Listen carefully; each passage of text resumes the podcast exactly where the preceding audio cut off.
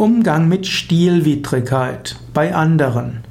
Vielleicht hast du das Gefühl, dass jemand anders keinen Stil hat oder sein Verhalten ist stilwidrig. So wie er sich kleidet, das findest du unmöglich. Jetzt hängt es davon ab. Angenommen, du bist in der Rolle eines Mentors, dann kannst du das dem anderen sagen. Angenommen, der, der stilwidrig ist, ist dein Partner, könntest du es auch sagen. Aber angenommen, dem ist nicht so, dann akzeptiere einfach den anderen so, wie er ist. Stil ist nicht etwas, was ist oder nicht ist. Stil unterliegt auch Modeströmungen und was heute als stilgerecht gilt, war vielleicht vor ein paar hundert Jahren stilwidrig und umgekehrt.